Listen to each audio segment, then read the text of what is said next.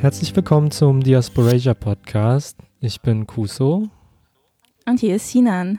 Und wir wollen heute über Namen sprechen, über unsere Namen, überhaupt was Namen für uns bedeuten und was für eine Kraft und was für Geschichten dahinter stecken. Genau, und das ist auch internationale Non-Binary-Woche diese Woche, deswegen wollen wir das auch im Kontext davon ein bisschen machen.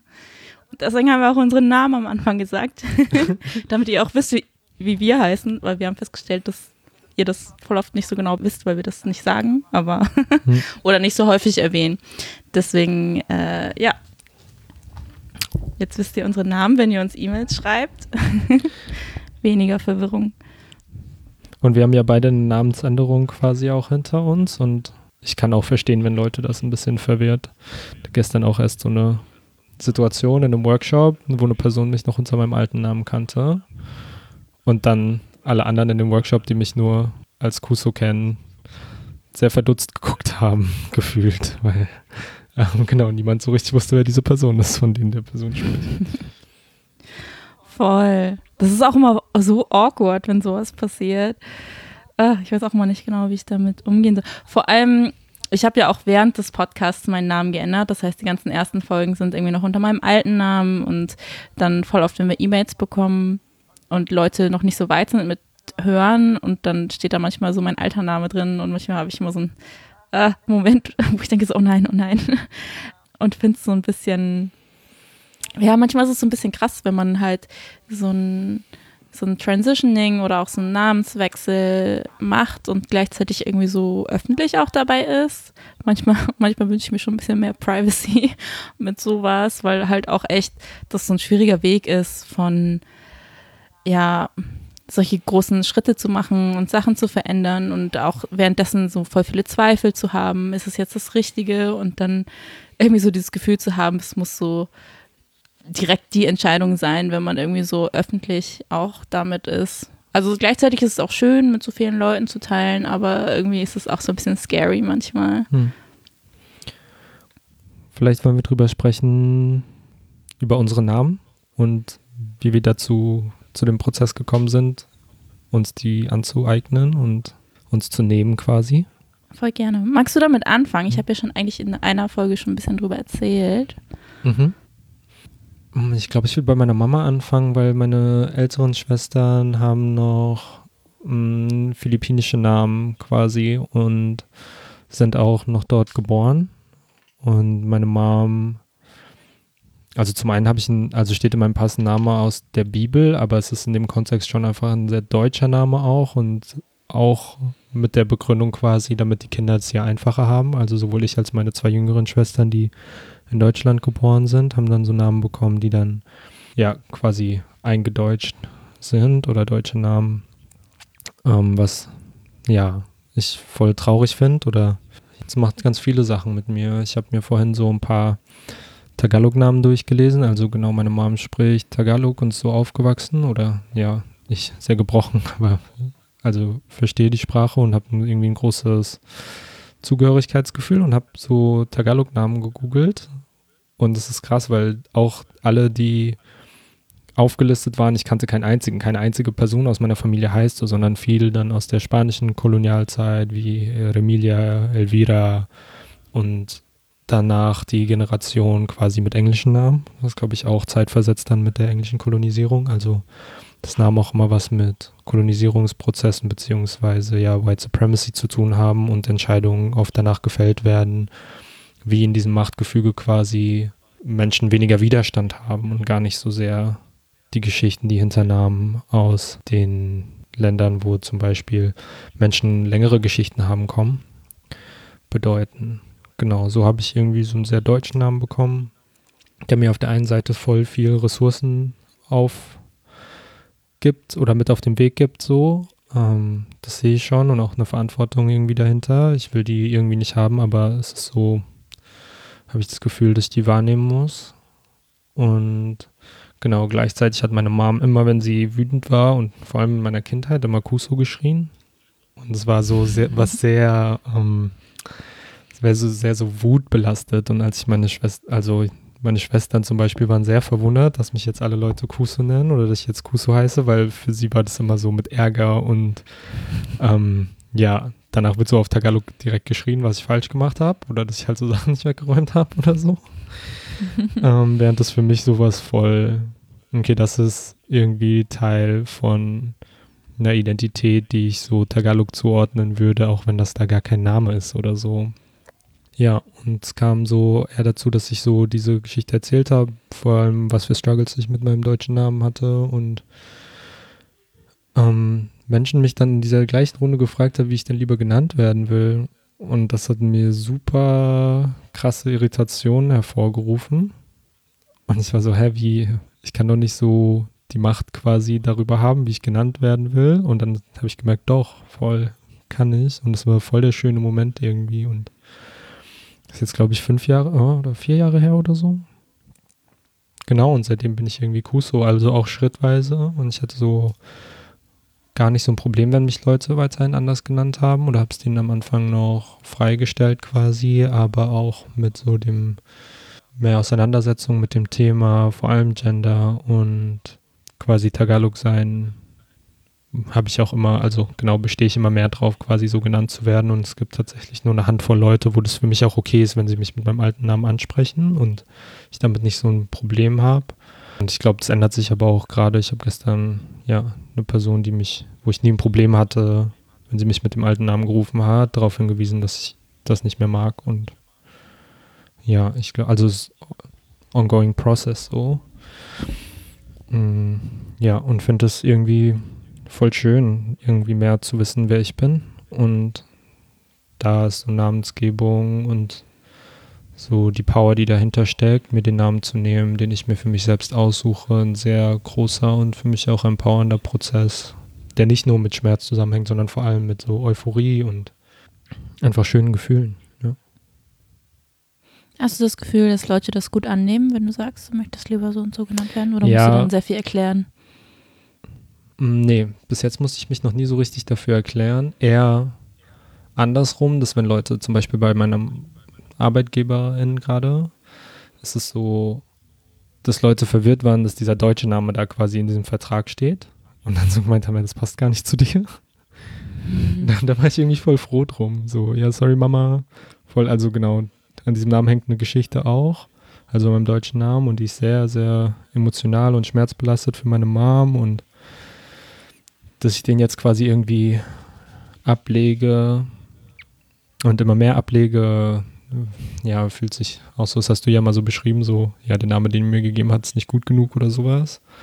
So, das schwingt da schon mit, aber insgesamt bin ich irgendwie sehr happy damit, dass ich jetzt Kuso bin und ja, freue mich darüber, dass Leute das auch so annehmen. Ich mag den Namen auch so gerne. Also es ist sehr schön, den Namen zu sagen.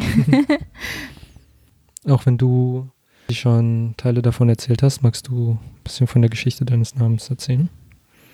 Mhm. Ähm, ich habe den ja vor einem Jahr geändert.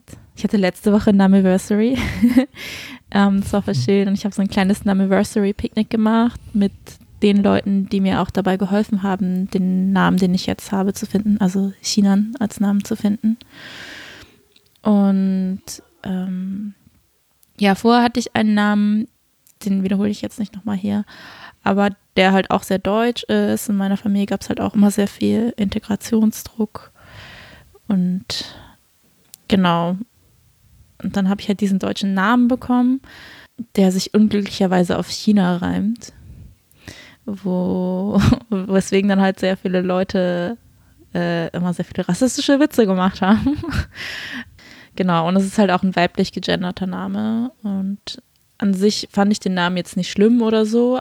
Also ich glaube, ich hatte irgendwie sehr lange eine Phase, wo ich den nicht mochte und dann mochte ich den so ein bisschen mehr, weil meine Mutter mir auch erklärt hat, warum sie mir den Namen gegeben hat und dass halt eben auch ähm, dieser China-Bezug irgendwie da ist, obwohl, also meine Familie ist ja so eigentlich eher, hat eher Taiwan-Bezug aber auch so ein bisschen China-Bezug. Naja, kompliziert.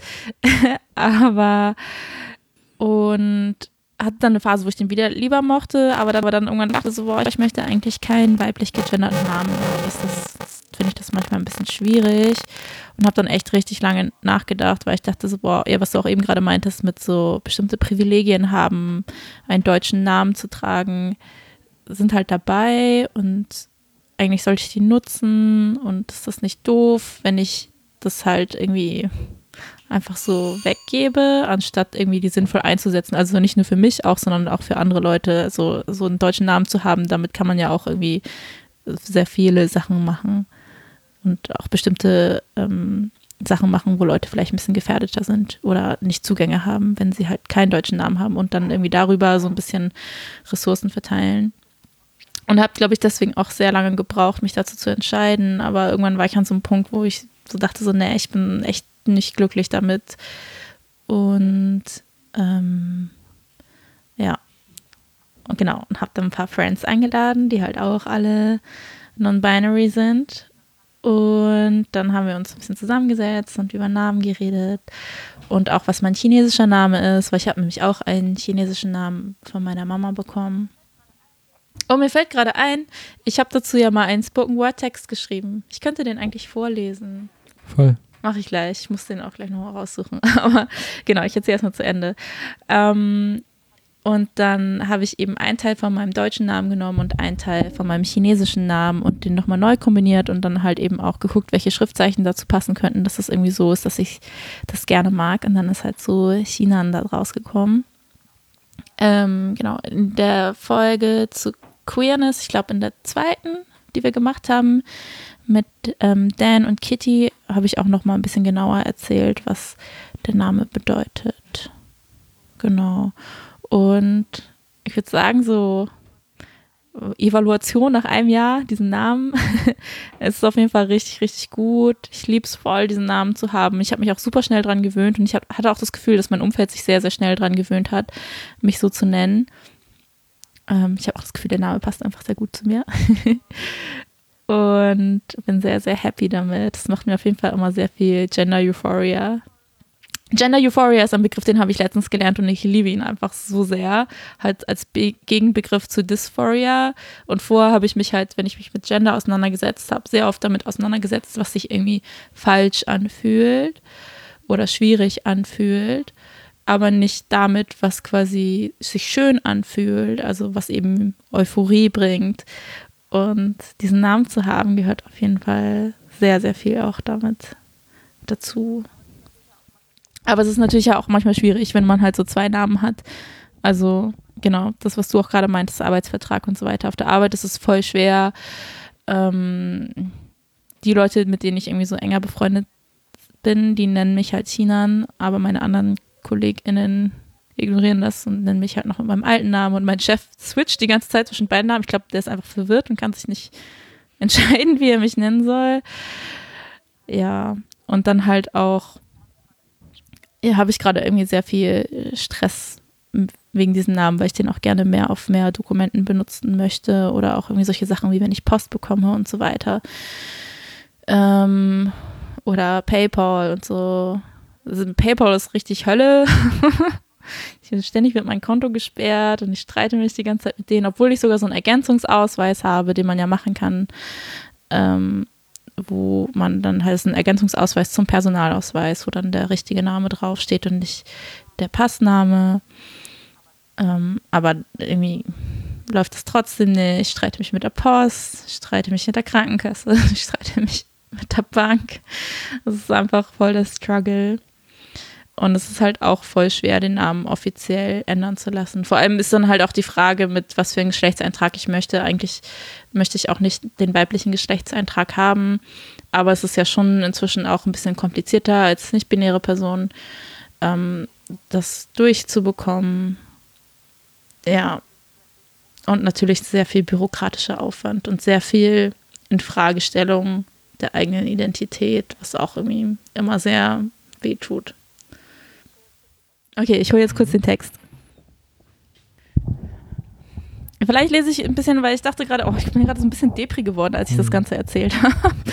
ähm, aber vielleicht auch, weil mich das gerade wirklich ein bisschen anstrengt, dass ich gerade so voll viel bürokratischen Stress habe mit meinem Namen. Und genau, ich habe halt einen Text über meinen Namen meinen chinesischen Namen und einen Text über Non-Binary sein. Und ich mag den richtig gern. Das ist tatsächlich mein Lieblingstext von allen meinen Texten. Vielleicht lese ich den auch noch vor. Aber vielleicht ein bisschen später. Wir können ja erstmal den Text über meinen Namen lesen, dann quatschen wir ein bisschen und dann gibt es noch einen anderen Text. Dann haben wir vielleicht so ein bisschen Sachen drin, die nicht so depri sind, wie ich mich jetzt gerade ein bisschen fühle. okay. Ja, der Text über meinen Namen, das ist ja, genau, das ist mein chinesischer Name. Das heißt, ähm, den Teil, den ich davon übernommen habe, ist Xi. Ähm, und in dem Text habe ich so ein bisschen aufgeschrieben, was die verschiedenen Bestandteile von dem Namen bedeuten und in welchem Kontext ich diesen Namen bekommen habe. Genau, und der Text ist auf Englisch. Mountain River. My mother gave me my name when I was seven years old. My grandfather had died not long ago, and my little sister was just a baby. She chose the name Yang Ai Yang is my mother's family name. It means willow tree. I carry my ancestors with me in this name the stern willow, the silent willow, the lonely willow, swaying in the wind, singing a song of loss and love, home and diaspora, and the pain of leaving. There's strength in the name, the promise of growth and hope. But when night falls, the leaves whisper of family secrets, too painful to tell when the sun shines and the world forgets about the cruelty of humanity. I is the name of my generation. It means love. I carry my sisters with me in this name. We share the same name and the same love our mother gave to us. Our hearts beat the same heartbeat. We are part of one, but also so different. This name tells us where we belong, in a bond of sisterhood and love. She is my personal name. It means mountain river. This name is mine and mine alone. A mountain river that nurtures life, patient, gentle, and joyful, I bathe in waves that carry me to wonderful places, rejoice in the beauty of existing and the wonders of every drop of water. But be careful. This mountain river is not one that exists for your enjoyment. It is not here to please you or belong to you. This mountain river can swell to a thundering storm. You do not want to stand in its way. It goes its own way. You cannot tame it. You cannot change it. Voll schön. Ich habe den Text auch schon öfter gehört und freue mich jedes Mal wieder. Ich finde es super empowernd und ja, es wird nicht, also ich, ja, mag es einfach richtig gern, den zu hören. ja, ich habe den tatsächlich richtig lange nicht mehr irgendwo performt. Einfach weil, eigentlich seitdem ich den Namen geändert habe, weil irgendwie denke ich immer, dass Leute noch verwirrter sind, wenn noch ein Name dazu kommt. Aber ich finde, wir sollten einfach akzeptieren, dass Leute in ihren Biografien einfach sehr viele unterschiedliche Namen haben oder auch gleichzeitig haben können. Hm. Ich würde das eigentlich voll schön finden, so als. Total. Und ich finde auch, das so schön, so drüber zu reden, dass das unsere Namen sind und dann, also das sind die richtigen Namen und dann gibt es halt, weiß nicht, Passnamen oder andere Namen, aber ja, vor allem das, also so, ich bin Kuso und alles andere ist halt irgendwie was, was da sein muss und was auch alles super lange Geschichte hat, aber ich, also wer ich bin, ist Kuso und das ist ein, es hat lange gebraucht und ist immer noch ein Prozess auch, um das zu akzeptieren und irgendwie sich gut damit zu fühlen, aber Genau, ich versuche gerade auch, ähnlich wie du gesagt hast, weg von so dysphorischen, negativ besetzten Gefühlen damit, weil natürlich ist Teil davon auch immer, sich selbst zu in Frage zu stellen, zu denken, oh, kann ich nicht einfach mit dem Namen zufrieden sein, der mir gegeben wurde? Und dann ist alles viel leichter, warum muss ich mir, also warum muss ich das machen, warum kann ich nicht einfach irgendwie chill damit sein und mir Gedanken über andere Sachen zu machen? Und ertappe mich dann, dass es einfach ja, eine Falle von Kolonisierung, von White Supremacy ist, sich dafür die Schuld zu geben und sich selbst als Belastung zu sehen. Ja, und kann zum Glück immer mehr lernen, irgendwie zu akzeptieren, dass das was Schönes ist und dass Leute, dass ich Leute von mir wegdrücke, deren Energien so in die Richtung gehen, das nicht zu akzeptieren. Und weil ich merke und spüre ganz stark, wenn Leute irgendwie denken, okay, Kuso, keine Ahnung, das weiß nicht, was das mit dem Gender-Ding ist. Kuso ist ein reflektierter Mann oder so. Und dann, also ich spüre das in dem Umgang, auch wenn Leute das nicht sagen und merke ganz genau, wenn ich mich von Leuten mit so Energien irgendwie eher fernhalten will und die nicht in mein Leben lasse. Und gleichzeitig gibt es Menschen, die das vielleicht so sagen oder mich beim alten Namen nennen, aber total akzeptieren, dass ich Kuso bin und ich gar kein Problem habe oder nicht so ein großes Problem damit habe,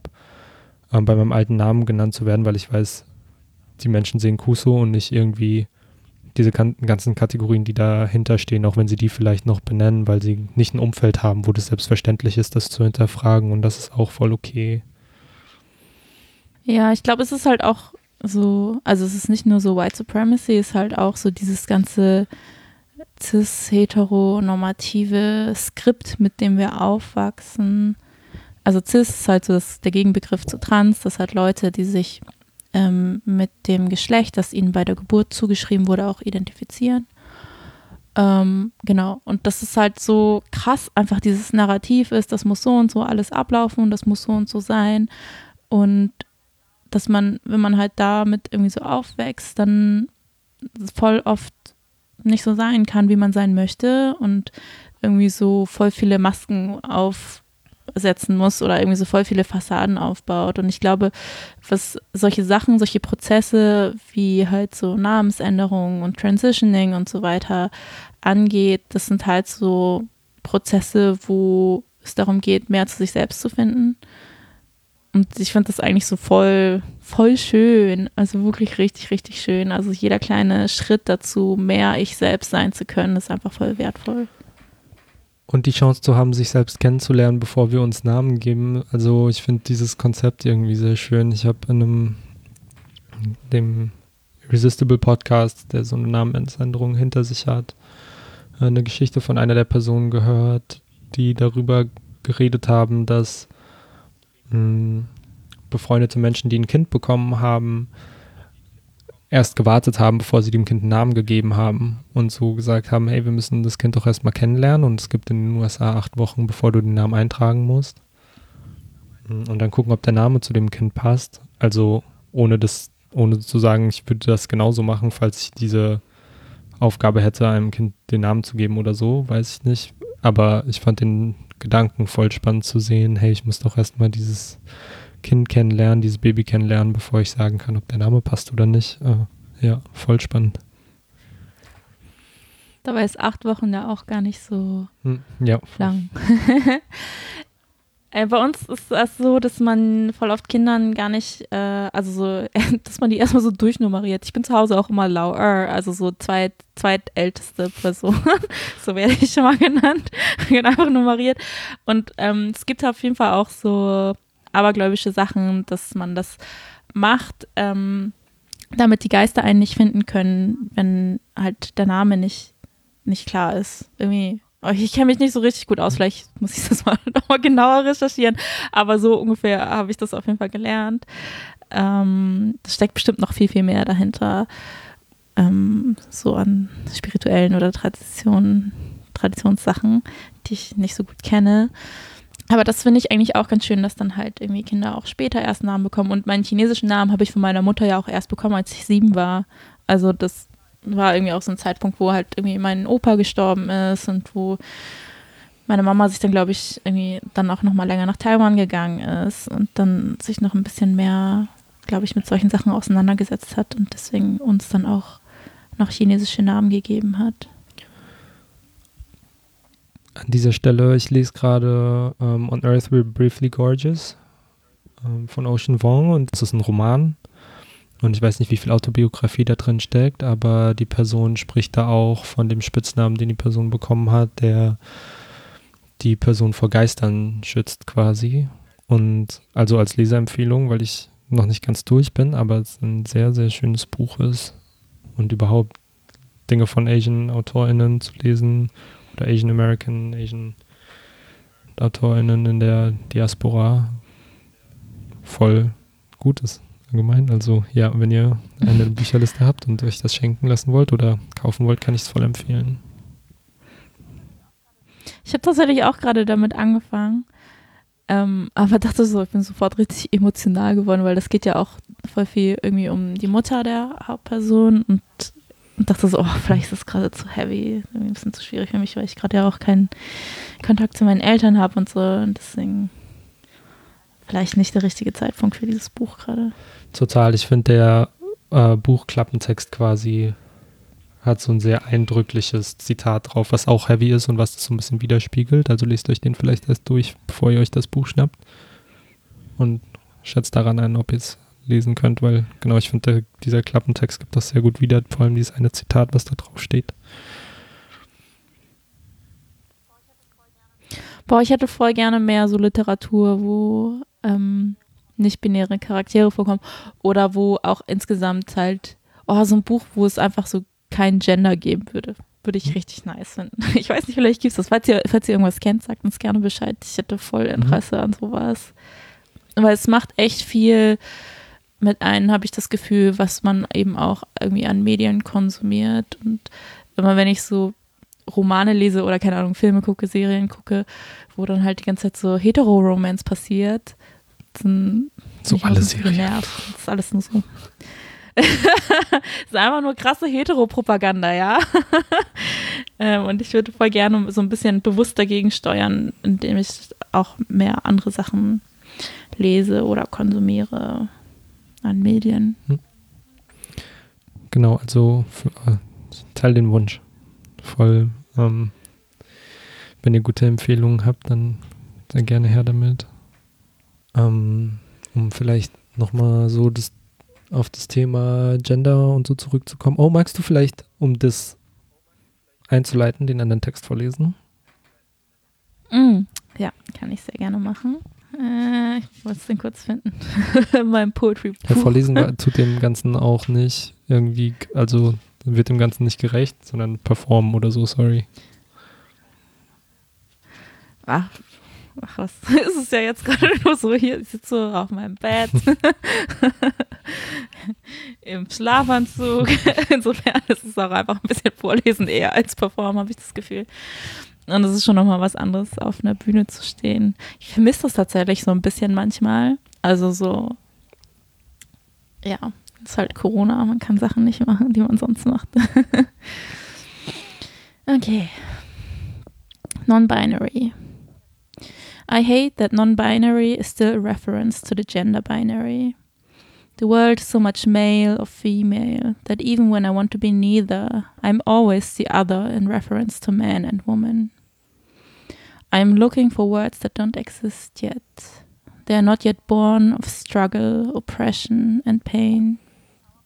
Our brain pathways do not understand yet what it means to just be the possibilities of existing in the manner we chose for ourselves, because our choices are more important, makes us into the person we are and not how we were born and what the world told us to be.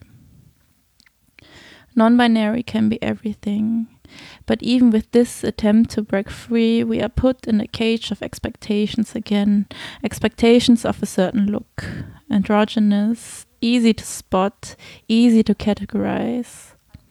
I am looking for acceptance within me.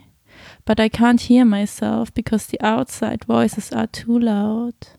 They tell me my body is too feminine to be something else than a man's desire. I sometimes think that this body might not be right for me because it hurts. But there are moments when silence falls and I am able to listen and I know who I am. I am thankful for this body. I am outside of everything that is fixed. Non binary is the space that holds the universe together, because the universe doesn't exist of man and woman, but a spectrum of different shades of being, loving, and accepting. Dankeschön. Oh, ich, ja, es gibt mir richtig viel gerade. Ja, es ist halt auch immer so dieses Ding von Selbstwahrnehmung und Außenwahrnehmung. Ich habe auch das Gefühl, dass es halt gerade auch während Corona nochmal anders ist, dadurch, dass ich so wenig rausgehe und wirklich fast gar keinen Kontakt zu Leuten habe, mit denen ich keinen Kontakt haben möchte. Also es ist natürlich auch gerade irgendwie so voll die privilegierte Position, mein Leben so gestalten zu können. Aber es ist halt gerade auch so ein bisschen notwendig. Wegen so, ja, Gesundheitsstuff, hm. Risikogruppe sein, etc. Aber ich merke schon, dass ich ähm, halt weniger Dysphoria habe dadurch. Einfach weil ich einfach so in meiner Bubble drin bin. Und dann manchmal gibt es so Momente, wo ich irgendwie rausgehe und dann damit konfrontiert bin, dass Leute mich weiblich lesen. Ähm, und wo ich dann so denke, so, hä? Why? Und das kommt es mir so richtig absurd vor, dass Leute irgendwie so da, da drauf kommen. Ähm, weil das irgendwie in meinem Kopf so voll klar ist. Natürlich bin ich nicht weiblich, so. Aber das, das ist einfach so absurd, dass Leute mich so lesen. Ähm, ja. Und insbesondere im Sommer ist das irgendwie voll das Thema für mich. So, auch was zieht man im Sommer an und irgendwie im Sommer halt noch mehr zu spüren, wie ich sexualisiert werde, wie irgendwie ich gecatcalled werde, wie halt so Cis-Dudes mich angucken und so weiter. Ja, ist halt immer so ein bisschen der Struggle zwischen irgendwie Cis-Passing sein und dadurch Privilegien haben, aber gleichzeitig fühlt sich das auch sehr oft sehr scheiße an. Hm. Ja, ich kann so die Gefühle zu, zurück zu zurückgezogener zu leben oder leben zu müssen, irgendwie nachvollziehen. Also nicht aus dem Sinne von Risikogruppe angehören, aber dass es einen gewissen Schutzraum bietet. Für mich zum Glück ähm, zu Hause zu sein, genau für ganz viele andere Menschen ist das anders und eher eine Verdichtung von Gewalt, aber für mich ist es ein Rückzugsraum und ich fühle mich in dem Hausprojekt, in dem ich lebe, sehr wohl und ähm, finde es schön, für Make-up Komplimente zu bekommen und mit Menschen darüber reden zu können. Es ist so vollkommen selbstverständlich, seit ich hier eingezogen bin und ich konnte natürlich mit dem in die neue Stadt ziehen, mein Narrativ irgendwie ein bisschen mehr beeinflussen als in Frankfurt, wo ich irgendwie in der Umgebung groß geworden bin und die letzten sieben Jahre, sechs Jahre in der Stadt gelebt habe. Ähm, genau, da sind Geschichten quasi schon also haben sich verändert und viele Menschen oder vielen Menschen ist das vielleicht zu viel Veränderung und die gehen da nicht mit und hier konnte ich so von Anfang an nicht sein und gleichzeitig merke ich, dass es mir diesen Schutzraum gibt und dass ich auf Konferenzen und Lohnarbeitskram, der jetzt online stattfindet, halt auch in so offizielleren Rahmen halt voll offen irgendwie auch Make-up tragen kann und mich anders anziehen kann, als wenn ich jetzt rausgehe, weil ich dann gemerkt habe, auch wenn ich nur um die Ecke einkaufen gehen muss, dass dass äh, mindestens ein krass queerfeindlich Anfeindungen kommen und ich so gemerkt habe, boah, okay, wow, ich habe, also das bin ich und ich sehe mich so und ich finde mich so schön und aber andere Menschen nehmen das irgendwie als Bedrohung wahr, beziehungsweise werden zur Bedrohung für mich und das ist ein, irgendwie ein großes Thema, aber mh, hm, genau, um zu den Namen vielleicht zurückzukommen, so und was ich auch angesprochen habe, irgendwie, das ist ja auch ja, genau. Ich kann darüber bestimmen, wie über mich gesprochen wird. Und das also mit Namen und Pronomen, dass ich kein Pronomen benutze, dass ich halt irgendwie meine Geschichte mehr beeinflussen kann. Und ich glaube, genau die Verhandlung von den Namen ist halt immer auch eine, also für mich eine Verhandlung meiner Geschichte und welchen Teil der Geschichte ich ähm, wahrhaben und so betonen will. Und das ist so, genau, das ist Kuso und nicht mein Passname. Und das sind Geschichten meiner Mama, meiner Familie dort, ähm, auch wenn es auf einem anderen Kontinent ist und diese Dinge, die ich irgendwie umarmen will und nicht die anderen Sachen, die mir, wo Menschen gesagt wird, dass das das Gute ist und das, wo meine Mama sagt, das ist das Einfache quasi, nämlich so wenig wie möglich aufzufallen, so wenig wie möglich rauszustechen und sich im Endeffekt zu assimilieren. Voll. Oh ja, es ist schon einfach richtig sad. Ja, bei meinem Anniversary Picnic haben wir auch so voll viel über äh, Mastektomie geredet. Und dann war ich die ganze Zeit so, oh, will ich das, will ich das nicht? Und schon wieder so richtig überfordert. Ich habe auch das Gefühl, es ist halt einfach voll schwer, diese Entscheidung zu treffen, ähm, welche Schritte man irgendwie machen möchte, was gerade irgendwie so das Richtige ist, wenn man die ganze Zeit einfach so Toxic Messages reingedrückt bekommt und so manchmal, manchmal weiß ich echt nicht, was, was, was ist Trauma, was ist das, was ich eigentlich für mich will, was ist das, wie die Gesellschaft mich liest und dass ich deswegen ein Problem damit habe oder so, was ist so, was ist so der Kern von dem Ganzen oder wie, wo, wie möchte ich in dem Ganzen sein? Und ich finde das richtig, richtig schwierig, irgendwie so festzustellen. Und ich glaube, ja, deswegen sind auch irgendwie diese Bubbles so wohltuend. Also so, ne, bei aller Kritik an Bubbles, das ist halt voll oft auch aus so einer mega privilegierten Position, wenn Leute sagen so, äh, ihr seid nur in euren Bubbles und so weiter. Aber es ist halt so der einzige Space, wo ich so mehr ich sein kann oder wo ich mehr rausfinden kann, auch wer, wer ich überhaupt bin oder wer ich sein möchte. Ja. Und dann halt ist es halt auch immer so, im Kontext Familie auch nochmal extra schwierig, habe ich das Gefühl. Also so, ich habe da auch mal versucht, mit meiner Mutter drüber zu reden. Und es gibt ja, es gibt ja auch ähm, vorkoloniale Konzepte, die über Genderbinarität hinausgehen. Ähm, und habe versucht, so ein bisschen darauf aufzubauen und mit meiner Mutter drüber zu reden. Also zum Beispiel versucht ein bisschen mit Guanyin zu machen. Ähm, ich habe sogar auch einen Text zu Guanyin. Ich könnte noch einen Text vorlesen. ähm, auf jeden Fall, Guanyin ist eine Bodhisattva und ist halt auch genderfluid. Also wird manchmal als Mann dargestellt, manchmal als eine Frau, manchmal als ohne Gender. Und war dann so, ja, Mama, aber hier, so, wir haben sowas doch auch und das ist jetzt nicht irgendwie was Neues, so.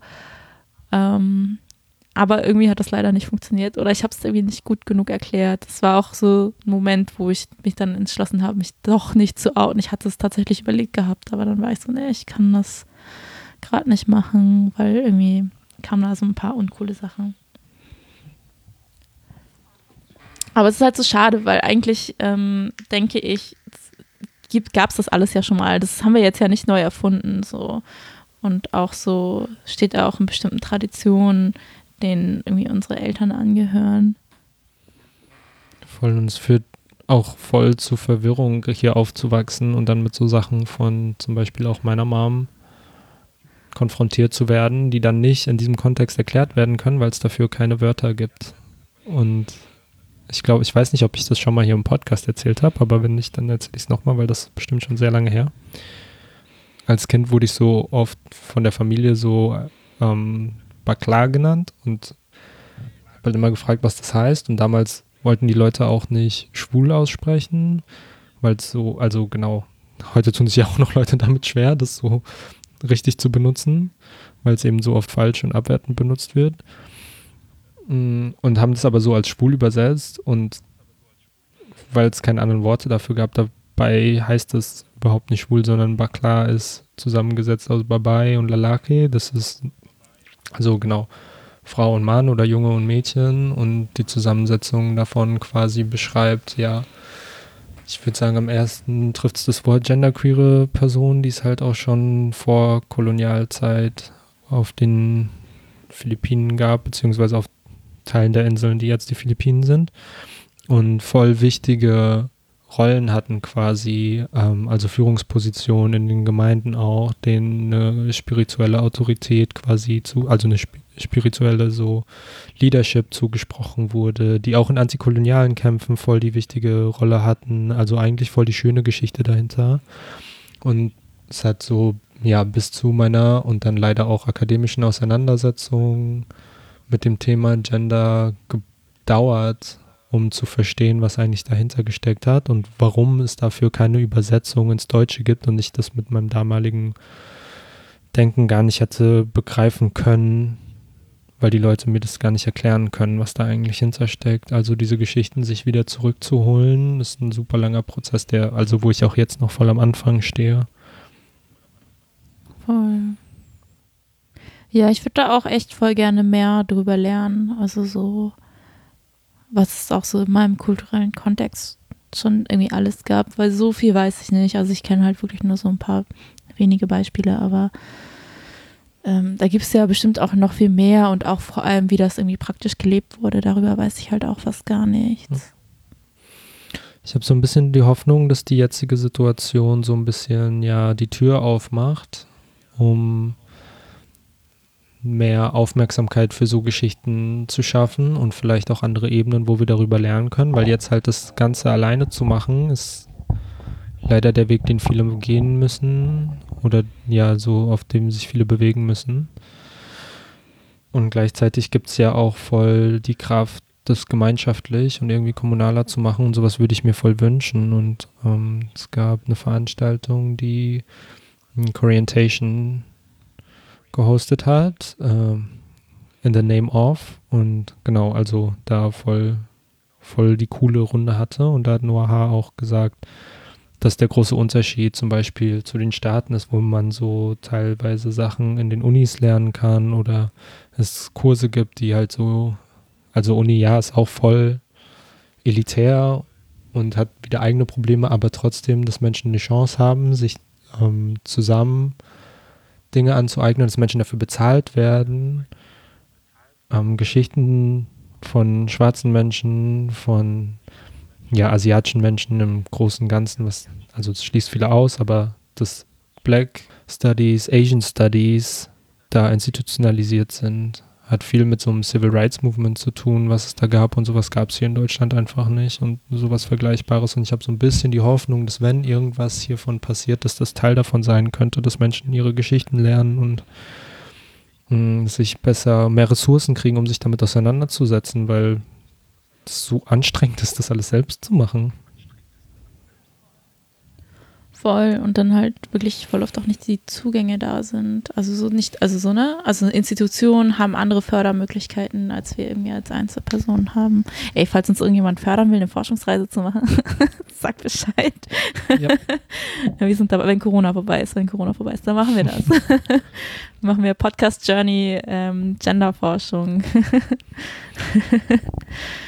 ähm, lass noch ein bisschen vielleicht so über Anreden und Bezeichnungen und so weiter sprechen, weil das irgendwie so eine Sache ist, die ich glaube ich, ich würde glaube ich einfach mal kurz diese Plattform nutzen, um das klarzustellen, weil ähm, ja, manchmal, wenn ich misgendert werde, ich habe nicht immer die Energie, das zu korrigieren. Ich finde es manchmal sehr anstrengend und will nochmal sagen, dass ich mich nicht als Frau mit Sternchen identifiziere. Ich finde dieses Frau-Sternchen oder Mann-Sternchen richtig schlimm. Ich finde es voll transfeindlich, weil es wird halt nicht genau gesagt, was irgendwie gemeint ist, sondern es ist so ein Larifari, ach ja, wir versuchen inklusiv zu sein, deswegen klatschen wir da mal ein Sternchen hinter, aber ähm, Räume werden nicht so gestaltet. Das ist wirklich für ähm, Personen, die halt nicht cis sind, ähm, sichere Orte sein können, dass die inklusiv sind. Und ähm, genau, und es ist einfach sehr undefiniert, was wirklich genau gemeint ist. Also wenn Leute Frauensternchen schreiben, meinen sie mich voll oft mit, aber ich möchte da nicht mit gemeint werden. Ich finde das nicht cool, weil das suggeriert, dass ich halt trotzdem irgendwie Frau bin, was ich nicht bin. Ähm, oder wenn halt Transfrauen gemeint sind, so von wegen, so, sie sind keine richtigen Frauen, deswegen brauchen sie das Sternchen, deswegen finde ich das einfach eine sehr transfeindliche Art und Weise, das so zu schreiben. Ähm, genau, das wollte ich an dieser Stelle noch sagen. Und auch, dass ich nicht mit ähm, Sister angesprochen werden möchte von anderen Leuten. Ich verstehe, dass das irgendwie voll oft richtig nett gemeint ist, so als Solidaritätsding.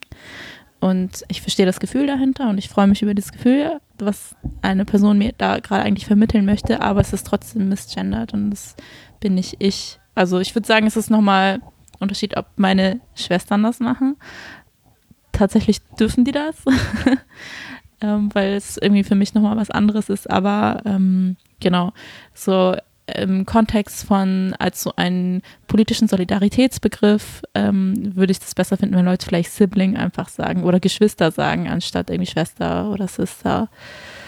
Ähm, ja. Und wenn Leute irgendwie Anreden schreiben, nicht Liebe, sondern halt mit Sternchen. Also man kann entweder L-I-E-B Sternchen schreiben oder Liebe Sternchen R oder sowas oder einfach Hallo Vorname. Mhm. ähm, oder für offizielle Sachen mache ich immer so Vorname, Nachname, sowas. Ähm, Genau. Okay, jetzt wissen alle Bescheid, niemand kann sich mehr rausreden. Und auch für euch, also vielleicht ist es ja für euch auch cool und ihr könnt Teil davon sein, das zu normalisieren, wenn ihr zum Beispiel auf der Lohnarbeit oder überhaupt eine E-Mail-Signatur habt zum Beispiel, könnt ihr, auch wenn ihr Pronomen benutzt, die er oder sie sind und selbstverständlich dann auch einfach unten drunter schreiben, meine Pronomen sind er, bitte kontaktieren Sie mich ähm, mit lieber bla bla bla. Und ähm, so werden Räume ermöglicht, Menschen zum Beispiel wie mir, die keine Pronomen benutzen, auch unten drunter zu schreiben, quasi, ich verwende keine Pronomen oder mein Name ist mein Pronomen, bitte schreiben Sie mich mit, so wie China es gerade beschrieben hat, lieb oder lieb Sternchen er an.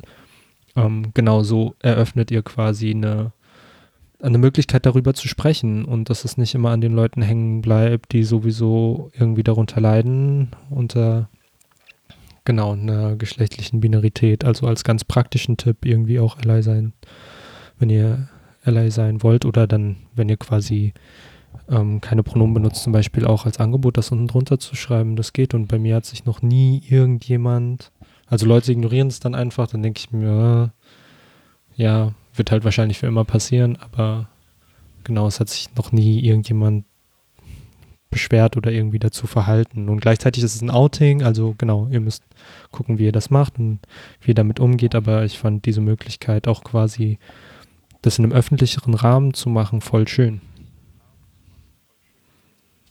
Mhm. Voll. Ja, bei mir kriegen das, also ich schreibe es auch unten in die E-Mails rein. Also ich schreibe dann immer Pronomen und dann schreibe ich Deutsch, kein Pronomen und dann Englisch, they, them. Ähm, und leider wird das sehr selten, sehr selten beachtet. Und ich finde es auch krass, ich studiere ja soziale Arbeit und an meiner Uni, ähm, die Profs machen das auch größtenteils falsch. Also es ist wirklich richtig selten, dass Leute das richtig machen.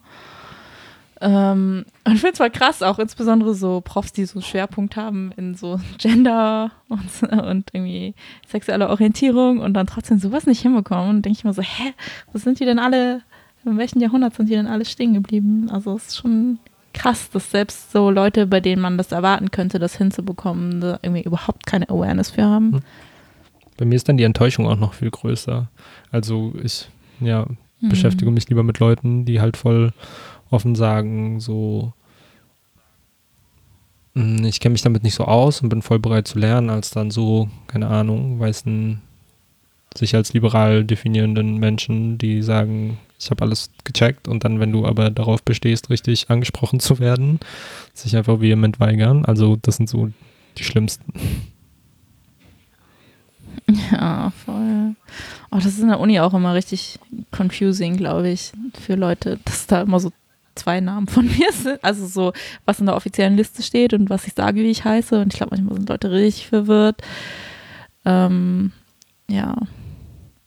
Oh, ich finde es aber auch voll schwierig, wenn du halt das noch nicht durch hast mit dem offiziellen Namen ändern. Ähm, also so, dass es in deinem Pass steht, aber du das irgendwie schon bei Sachen drin haben willst und zum Beispiel sagst du bei der Arbeit, okay, ich will mein Arbeitszeugnis so und so aufgestellt haben und dann also ich habe das Gefühl, es wäre am meisten alles nochmal auf zwei Namen ausgestellt zu bekommen. Es wäre auch voll nice. Ich würde richtig gerne meinen Namen an der Uni auch ändern, aber dann habe ich halt auch mein Uni-Zeugnis. Ich weiß gar nicht, ob das geht. Ich habe es, eigentlich habe ich mir vorgenommen, das dieses Semester zu machen. Dann kam Corona und alles war zu anstrengend, deswegen habe ich es nicht gemacht. Ähm, aber so, was mache ich denn, wenn ich jetzt meinen Uni-Zeugnis auf meinen richtigen Namen, aber nicht auf meinen Passnamen bekomme, aber dann tatsächlich in irgendeiner Situation bin, wo ich dann halt dieses Zeugnis auf meinem äh, Passnamen ausgestellt haben muss, so. Oder was, wenn ich halt meinen Geschlechtseintrag das hinbekomme, den irgendwie ändern zu lassen, dass da halt divers drin steht. Ähm, und wenn ich dann reisen möchte, das ist halt auch richtig der Struggle halt solche, das ist alles so kompliziert, wirklich. Und diese Auseinandersetzung damit ist so anstrengend. Und ich habe echt immer wieder so Momente, wo ich einfach nur noch so in Shutdown-Modus gehe, weil mich das so hart überfordert, wo ich dann einfach so denke, so, okay, mein Gehirn ist überfordert, es will nicht mehr nachdenken, ich muss das irgendwie auf wann anders schieben und es kostet einfach so viel Energie, sich damit auseinanderzusetzen. Und weil es auch voll oft einfach so permanente Sachen sind. Das System ist ja auch nicht flexibel genug zu sagen, so, okay, das Ganze ist ein Prozess, sondern das System ist so, das sagt, okay, du musst dich entscheiden, dann ist das für immer so, du kannst es nicht nochmal ändern.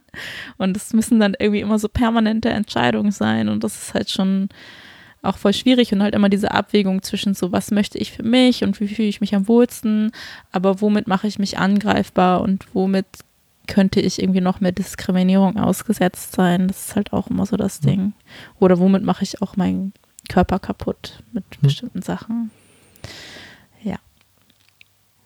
Gleichzeitig ziehen die Argumente halt voll nicht, zu sagen, oh nee, das kann man nicht machen und du kannst dir doch nicht einfach raussuchen, wie du genannt werden willst. Das, und Namensänderungen sind nicht so leicht, das ist halt totaler Bullshit, weil ähm, bei einer Hochzeit, das, das ist auch schon wieder kein Problem. Also wenn es institutionalisierte äh, ja, Dinge sind, mit denen so im Endeffekt auch Machtstrukturen irgendwie aufrechterhalten werden, hat niemand damit ein Problem, einen Namen zu ändern. Und wo ist das Problem, so Leute so anzusprechen, wie sie angesprochen werden wollen? Ich nenne euch doch auch nicht bei irgendeinem Namen, den, also der nicht eurer ist. So. Voll. Oder auch Namen eindeutschen ist ja auch nochmal einfacher. Meine Mutter hat sich ja auch irgendwann so einen deutschen Namen einfach gegeben, weil alle Leute ihren Namen nicht richtig aussprechen konnten und hm. Witze drüber gemacht haben. Und das war auch kein hm. Problem. So.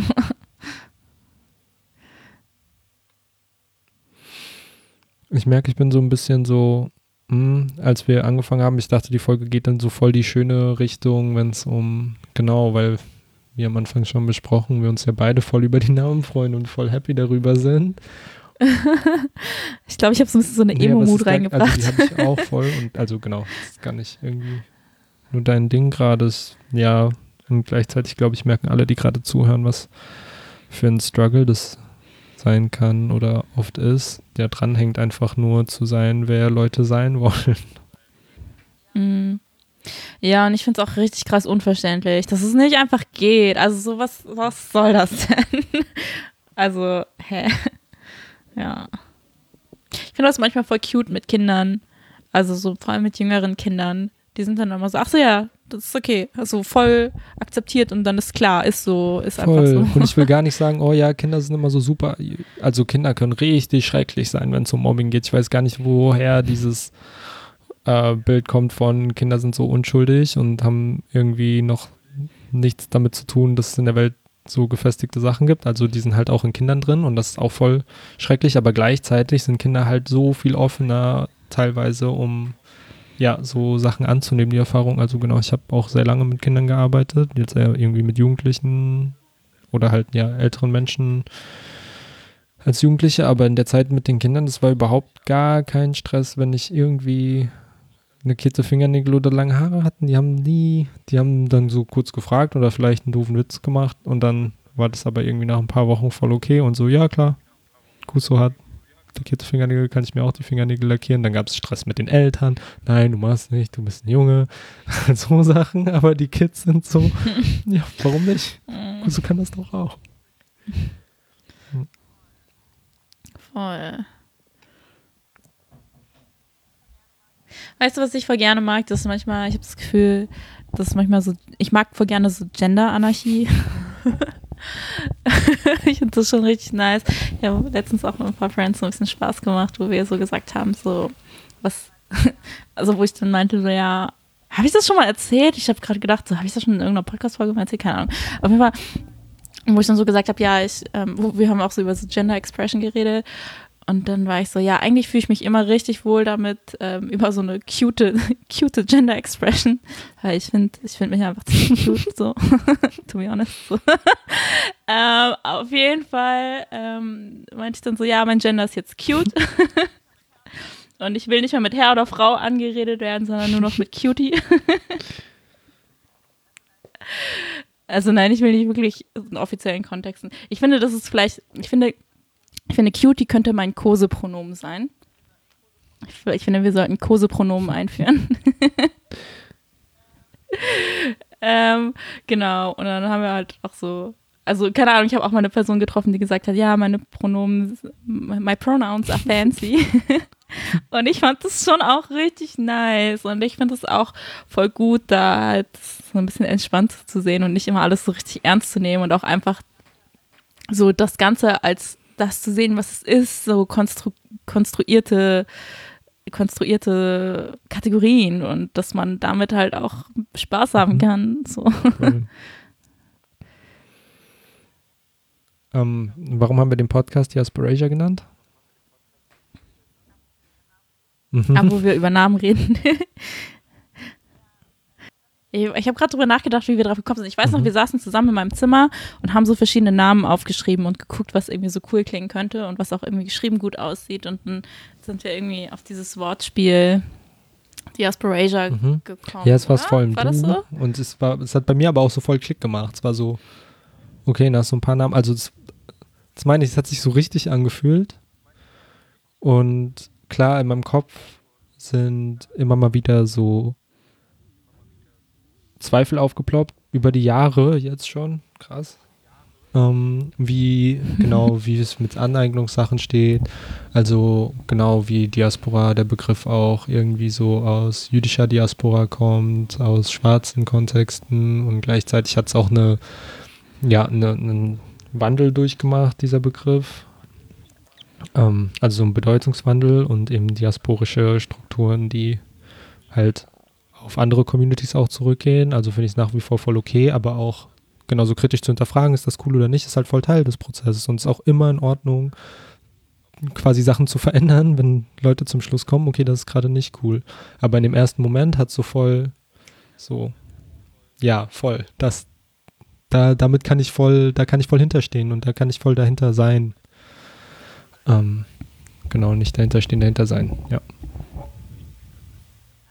Ich finde, Namen sind manchmal echt voll so wie Magic Spells. Also so, ich finde so, Sprache hat sowieso voll viel Magie irgendwie. Also, was es irgendwie bedeutet, was es irgendwie auch so für einen irgendwie auslösen kann, da steckt schon richtig viel Power einfach hinter.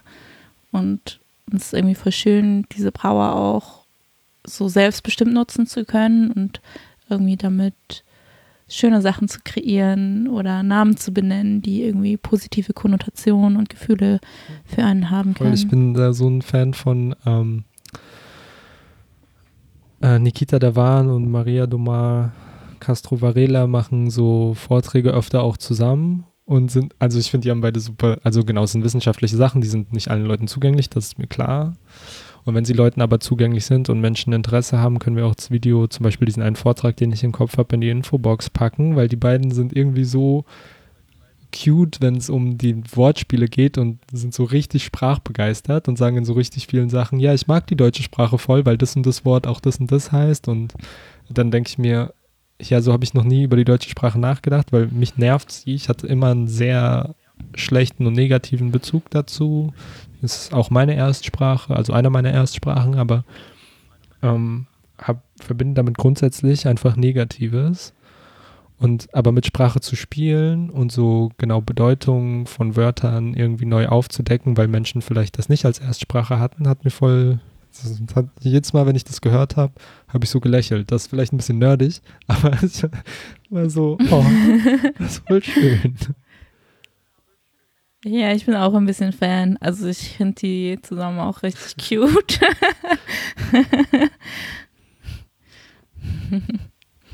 Und ja, auch der Vortrag ging zu, äh, warum es wichtig ist, Deutschland auch zu dekolonisieren, weil ja Kolonialgeschichte im deutschen Kontext sehr weit weggeschoben wird, wenn es um Vermittlung davon geht. Und genau gerade werden gibt es neue Möglichkeiten, darüber zu sprechen. Der Vortrag ist, glaube ich, zwei Jahre alt oder so. Mm. Ja, aber ist heute genauso wichtig wie vor zwei Jahren und wie eh und je. Also lohnt sich sowieso reinzuhören auch. Einfach so, wenn ihr daran Interesse habt.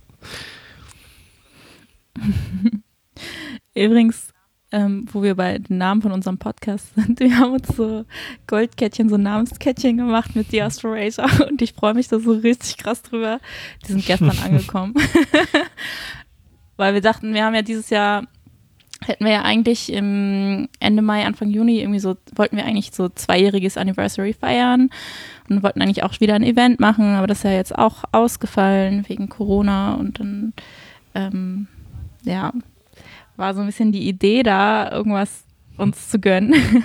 irgendwas, was einfach nur Fun ist und was nicht irgendwie etwas ist, was notwendig ist, weil normalerweise irgendwie ja, geht das Geld eher für Sachen drauf, die so richtig dringend notwendig sind und nicht so Sachen, die einfach nur so fun sind. Und wir haben uns diese Goldkettchen gemacht und das ist richtig nice. das hat mich auf jeden ja. Fall sehr happy gemacht. Und an dieser Stelle auch, da, also genau, wir haben diese Patreon-Seite und freuen uns voll und sind mega dankbar für die Leute, die da spenden und uns irgendwie finanziell unterstützen. Und genau, wir kriegen auch immer wieder Spenden von Menschen, über die wir uns riesig freuen, die dann explizit auch sagen, tut euch was Gutes oder für schwierige Zeiten oder so. Also wir sehen das. Vielen, vielen Dank. Ähm, genau, das ist alles voll großer Teil von dem, was wir hier machen. Und ähm, ja, vielen Dank für eure Unterstützung an dieser Stelle auch. Voll. Ja, vor allem auch jetzt so während Corona-Zeiten war das voll die große Unterstützung und Hilfe auch. Einfach, weil jetzt gerade alles so schwierig ist und voll der Struggle ist. Hm. Finanziell auf jeden Fall. Also sowieso alles, hm. aber ja. Und ja, das soll gar keine Entschuldigung sein, aber vielleicht auch ein bisschen zu dem Hintergrund, wenn ihr uns anfragt für Sachen und da vielleicht manchmal nichts zurückkommt. Ähm, ich stelle mir oft die Frage in letzter Zeit, vor allem weil wir so für so viele Interviews und so Stellungnahmen und Mitarbeiten, so Kooperationen irgendwie angefragt werden, gerade jetzt, also gerade vor, ja, so in Bezug auf Corona und anti-asiatischen Rassismus und so.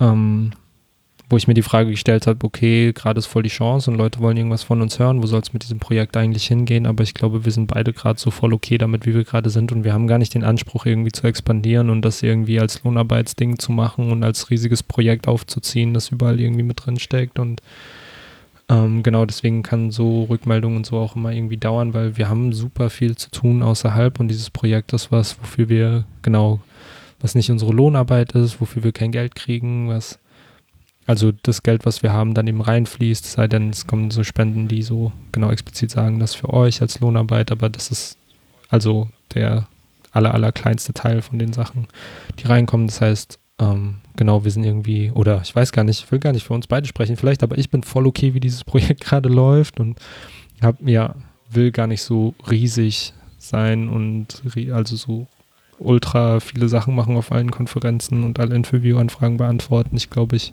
versuche da meine Energien irgendwie gut zu managen oder zu haushalten und ähm, ja, so, wir sind nicht professionelle MedienmacherInnen. Voll.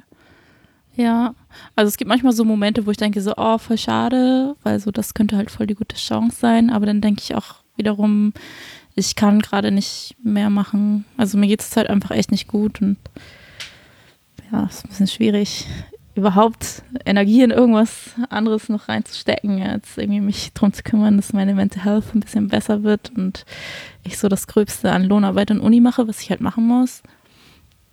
Ähm, ja, und ich glaube, so dieses einmal im Monat Podcasten ist so das, was ich gerade schaffe und mehr geht halt nicht. Und es bleiben schon auch echt viele Anfragen und E-Mails liegen und so weiter. Aber das ist halt auch einfach so, ich glaube, ich habe mich gerade so ein bisschen auch damit abgefunden zu denken, wir, das müssen nicht alles wir machen. Also so, es gibt noch so viele andere Leute, die irgendwie Arbeit machen und die ähm, ja über sowas vielleicht auch hm. mehr Plattformen bekommen und ja, genau.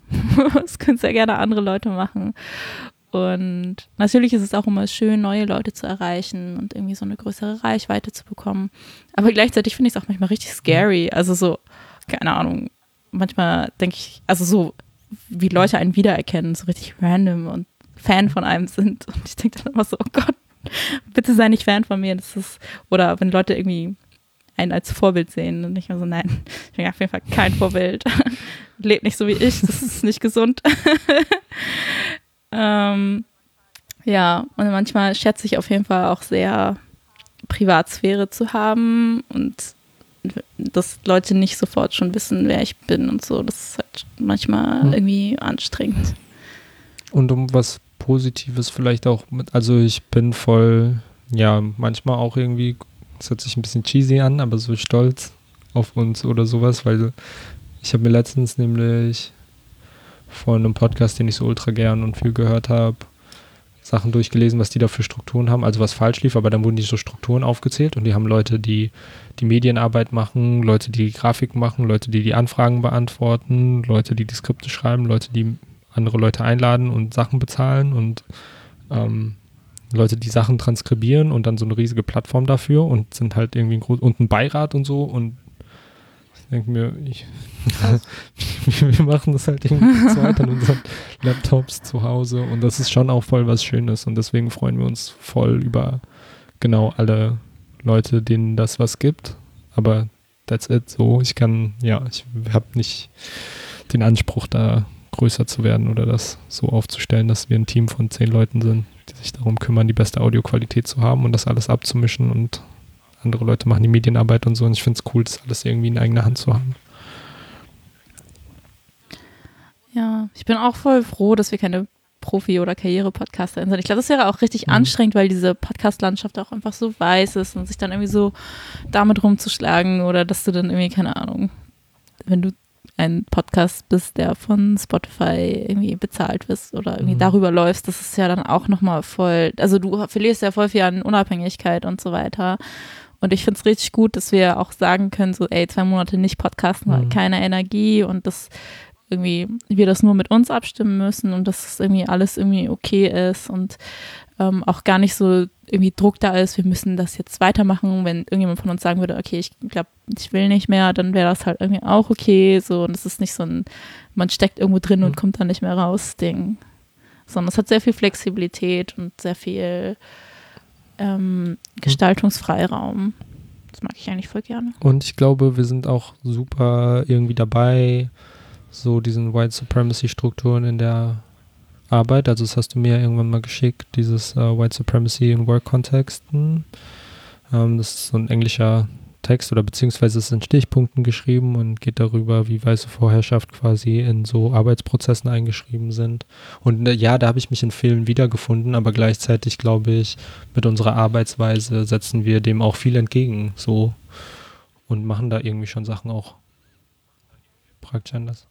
Ey, über diesen Text würde ich mhm. auch richtig gerne Podcast-Folge machen. Also ich würde voll gerne eine Folge zu Perfektionismus eigentlich machen, weil, also ich habe mich von diesem Text so krass angesprochen gefühlt und dachte so, scheiße, was, wie organisiere ich eigentlich? Das ist schon richtig schlecht und dass ich da richtig viel noch reflektieren und ändern muss. Also so, ich, also ich glaube, ich reflektiere schon voll viel davon, aber ich muss es noch besser praktisch umsetzen. Aber ja, mhm. nicht so viel spoilern. Lass irgendwann eine ganze Podcast-Folge draus machen.